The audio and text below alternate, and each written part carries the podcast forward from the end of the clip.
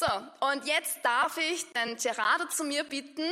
Es geht um das Thema Wüste. Wir sind schon sehr gespannt, also ein Deep Dive im geistlichen Leben. Und Gerhard wird uns gleich mehr darüber erzählen, was das für unser persönliches Gebetsleben und Leben mit Gott bedeutet.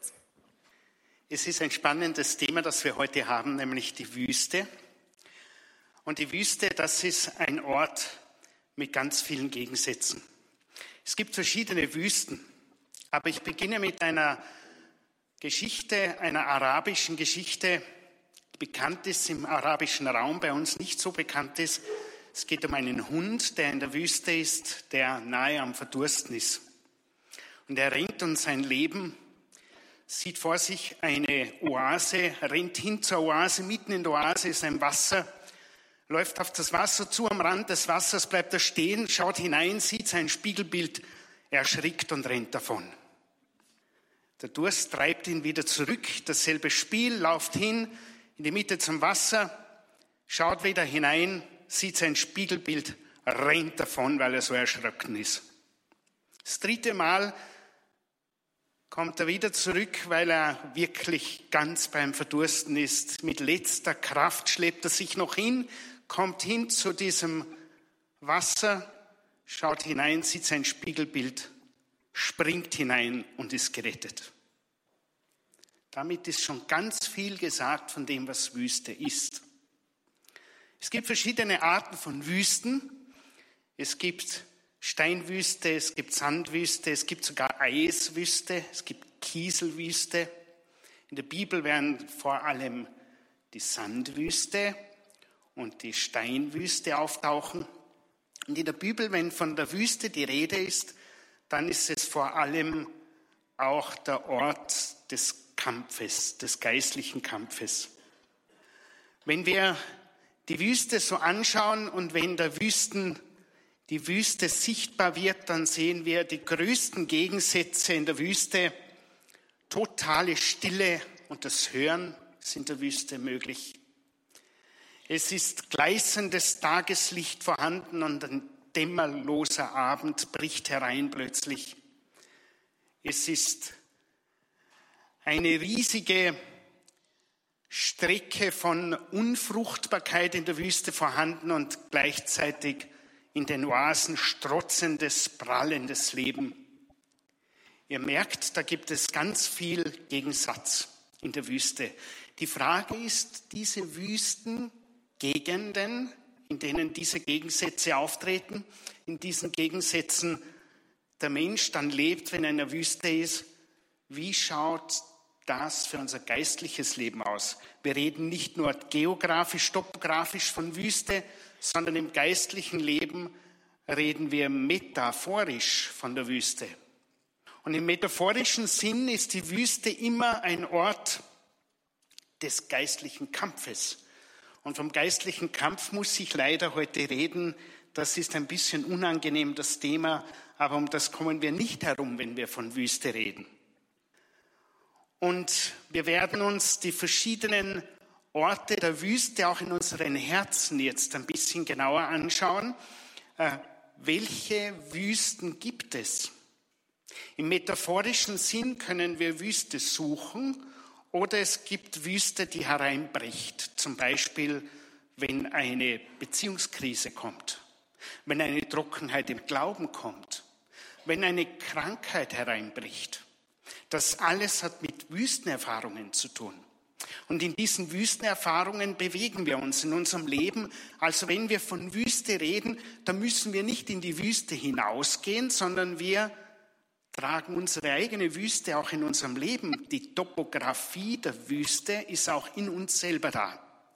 Sowie die Topografie des, der Highlights in unserem Leben. Zum Beispiel die ganze Frage der Tabor-Erlebnisse. Wenn du hierher kommst und wenn du den Sunday Morning feierst, wenn du den Lobpreis hast und wenn du in den Lobpreis einsteigst, dann ist das für dich vielleicht eine Tabor-Erfahrung. Wenn du wieder in den Alltag kommst und es ist mühsam zu glauben, dann ist das vielleicht für dich eine Wüstenerfahrung. Und von diesen Erfahrungen müssen wir sprechen, wenn wir von der Wüste reden. Die Wüste, das ist sehr wesentlich, ist vor allem ein Ort der Stille.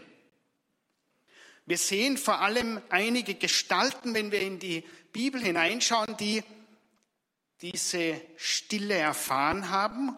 Und interessant ist, wenn man den Johannes den Täufer anschaut, dann ist der Johannes der Täufer der, der in der Wüste als Rufer auftritt. Das heißt ja, eine Stimme ruft in der Wüste, ich bin der Rufer in der Wüste. Warum in der Wüste? Stellt ihr euch vor, der Johannes der Täufer würde in einer Gasse in Jerusalem reden. Da wären ein paar Gruppen zusammen und das würde hörbar sein für ein bestimmtes Segment und ganz wenig nur in Jerusalem. Wenn eine Wüste auftritt, dann hat das eine ganz andere Erfahrung, nämlich die Erfahrung, dass dort gehört wird. Deshalb tritt Johannes in der Wüste auf, weil dort der Ort der Stille ist und weil dort die Stimme Gottes hörbar ist, weil die Botschaft des Johannes gehört wird, deshalb in der Wüste und nicht in der Stadt. Oder wenn wir eine zweite Figur anschauen für die Wüste, dann sehen wir den Mose. Der Mose ist der, der die Weisungen Gottes am Berg empfängt, mit einer eigenen Gotteserfahrung für ihn, wahrscheinlich eine Tabor-Erfahrung oder auch eine Erschreckenserfahrung, Jedenfalls, er empfängt die Weisungen Gottes und er verkündet die Weisungen Gottes dem Volk Gottes, seinem Volk in der Wüste. Warum in der Wüste? Weil in der Wüste das Volk hört. Weil in der Wüste das Volk hörfähig ist und hörbereit ist. Und in der Wüste empfängt auch der Elia die Weisungen Gottes, was er zu tun hat. Er wird dort Krisen erfahren, im 18. und 19. Kapitel des ersten Buches der Könige ist ja vom Elia die Rede, wie er die Baalspriester umbringen lässt.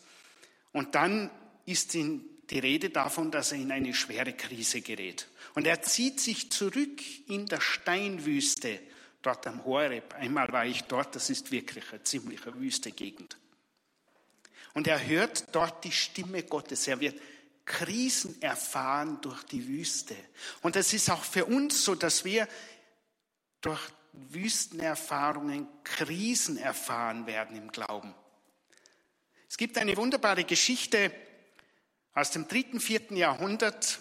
Da waren viele Bischofversammlungen. Bei einer dieser Bischofversammlungen kam eine Gruppe von Männern, die ihre Stimme erheben wollten. Und der Leiter dieser Bischofversammlung sagt zu ihnen, da man sie ja nicht kannte, na wer seid ihr und woher kommt ihr? Dann sagen sie, wir kommen aus der Wüste.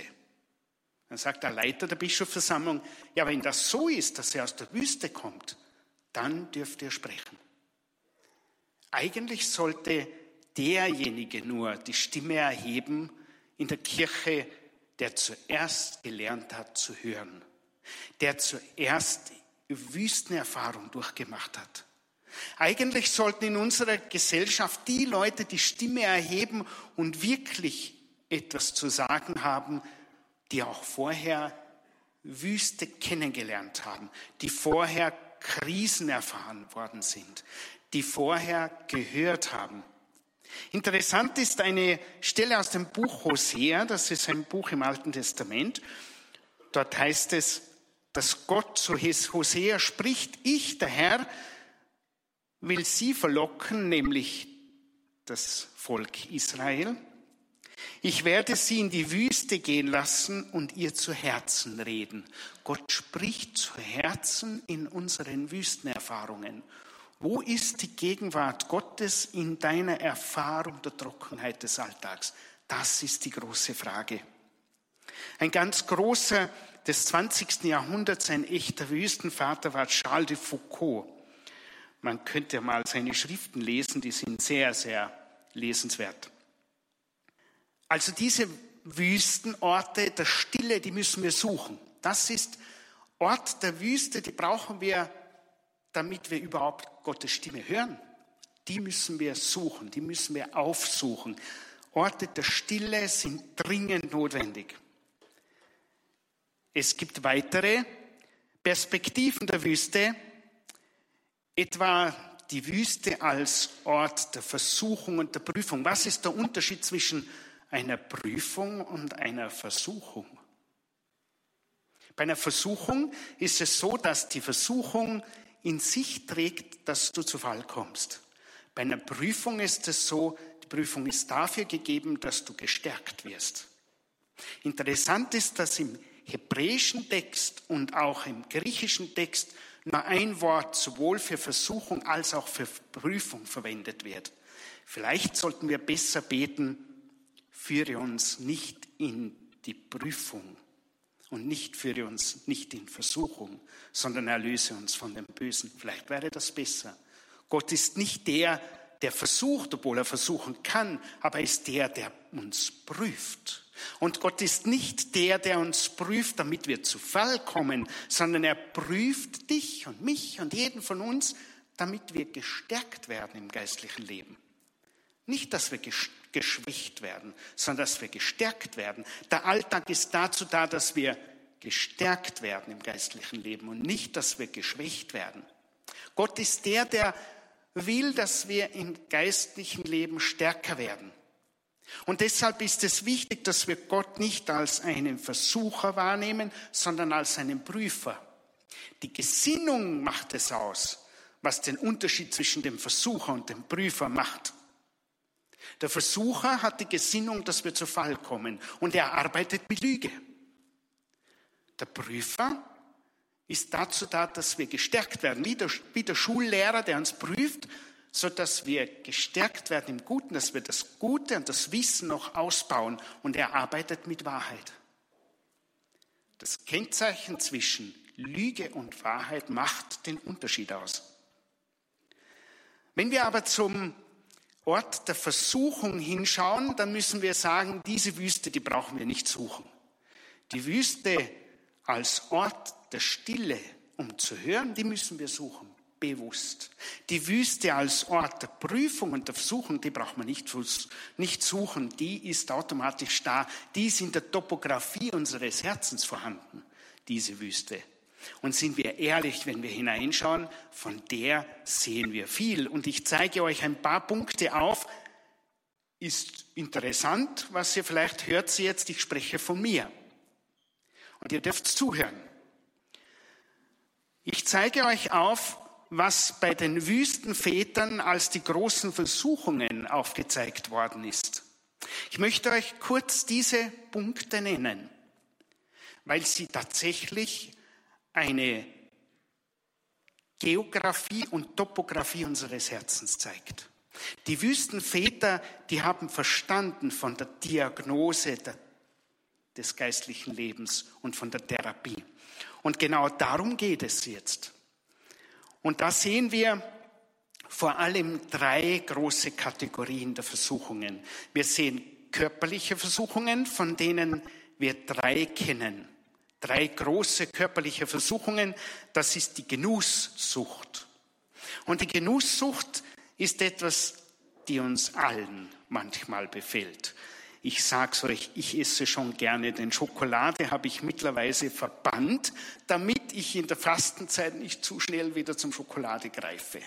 Ich mag ihn zu gern, muss ich weggeben. Ja, ich versuche, mich von dieser Versuchung etwas fernzuhalten. Also die Genusssucht ist so etwas wie das Einfallstor für alle anderen lasterhaften Neigungen, die wir haben.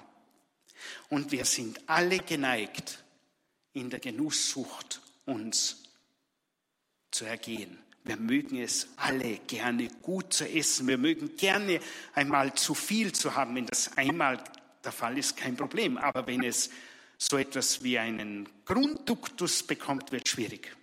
Und deshalb sagen die Wüstenväter, Vorsicht bezüglich der Genusssucht. Das Gegenmittel, das Heilmittel ist Essenszeiten einhalten und Fastenzeiten einzuüben. Genau deshalb ist die Fastenzeit da. Wenn die Genusssucht, die ja den Selbsterhaltungstrieb betrifft, wenn die überwunden ist, wenn die gesättigt ist, dann meldet sich nämlich eine andere Geschichte und das ist die zweite. Und das ist das, was wir den Arterhaltungstrieb kennen. Und das ist die Unzucht. Das sind unangenehme Worte, aber ich muss sie ansprechen, weil wenn wir von der Wüste reden, dann muss ich davon reden, wovon die Wüstenväter gesprochen haben, was wirklich die geistlichen Kämpfe sind. Die Unzucht ist die Sexsucht. Genusssucht, darauf folgt die Sexsucht, wenn wir nicht acht geben, wenn wir nicht vorsichtig sind. Ganz wichtig, dass wir versuchen, hier entgegenzusteuern, zum Beispiel durch ein Fasten der Augen. Was ist das, was du anschaust während des Tages? Was ist das, was dich wirklich interessiert? Was du anschaust, das prägt dich auch. Und wenn das auch gestillt ist, dann kommt die Habsucht. Ihr werdet sagen, au weh, au weh, was redet denn der heute daher? Aber das ist einfach christlicher Realismus. Die Habsucht ist genau die Dynamik, dass wir gerne Sicherheit haben durch materielle Güter. Heilmittel gegen die Habsucht ist nichts anderes als großzügiges Verschenken, Teilen. Auch bereit sein, das Gute mitzuteilen auch Zeit zu teilen. Meine Lieben, diese drei großen Laster, diese drei großen Versuchungen sind vor allem die Versuchungen der einflussreichen Leute. Ich gehe zu den nächsten drei. Die nächsten drei, das ist der Zorn, wenn wir nicht diese anderen drei gestillt haben, dann wendet sich unser Ich dagegen nach außen. Der Zorn ist die Richtung, die sich nach außen hin wehrt. Und dann, wenn der Zorn nicht viel hilft, dann kommt die Trauer. Interessanterweise ist die Traurigkeit bei den Wüstenvätern auch so etwas wie eine Versuchung, nämlich das ist das, was nach innen gewendet ist. Der Mensch ist der, der plötzlich gegen sich selber losgeht, durch Selbstmitleid. Die Selbstmitleid führt den Menschen zu einer Traurigkeit. Die Wüstenväter sagen, das ist ein Laster.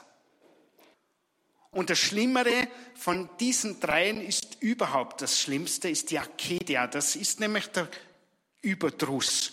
Wenn das nichts nutzt, dass ich mich mit Zorn wehre und wenn das nichts nutzt, dass ich mich gegen mich wende, dann kommt der Überdruss im Mog nimmer. Ich bin 20 Jahre verheiratet, jetzt mag ich nicht mehr. Ich bin 15 Jahre im Kloster, jetzt gefreut's mich nicht mehr. Ich habe jetzt angefangen beten und bete seit drei Jahren und bin wirklich schon ziemlich ausgebetet. Ich mag nicht mehr. Das ist nichts anderes als Überdruss. Ich habe es satt. Genau das ist einer der großen Feinde im geistlichen Leben. Und die dritte Ebene sind die geistlichen Versuchungen, meine Lieben, das ist die Ruhmsucht und der Stolz. Ruhmsucht ist nichts anderes als der verborgene Stolz. Und der Stolz ist nichts anderes als die offene Ruhmsucht. Du möchtest gelten. Du möchtest was liefern. Und der Stolz ist überhaupt die total, der totale Absturz, der Totalabsturz. Wenn wir in die Ruhmsucht und in den Stolz geraten, dann wird es sehr gefährlich. Weil dann werden wir nur mehr das Ich im Vordergrund haben. Genau davor müssen wir uns warnen. Und da müssen wir sehr vorsichtig sein. Das sind die großen Versuchungen wieder der reichen und der anerkannten Persönlichkeiten. Großzügigkeit im Vergeben und im Verschenken sind die Heilmittel dagegen. Jetzt kommt noch viel Wichtigeres.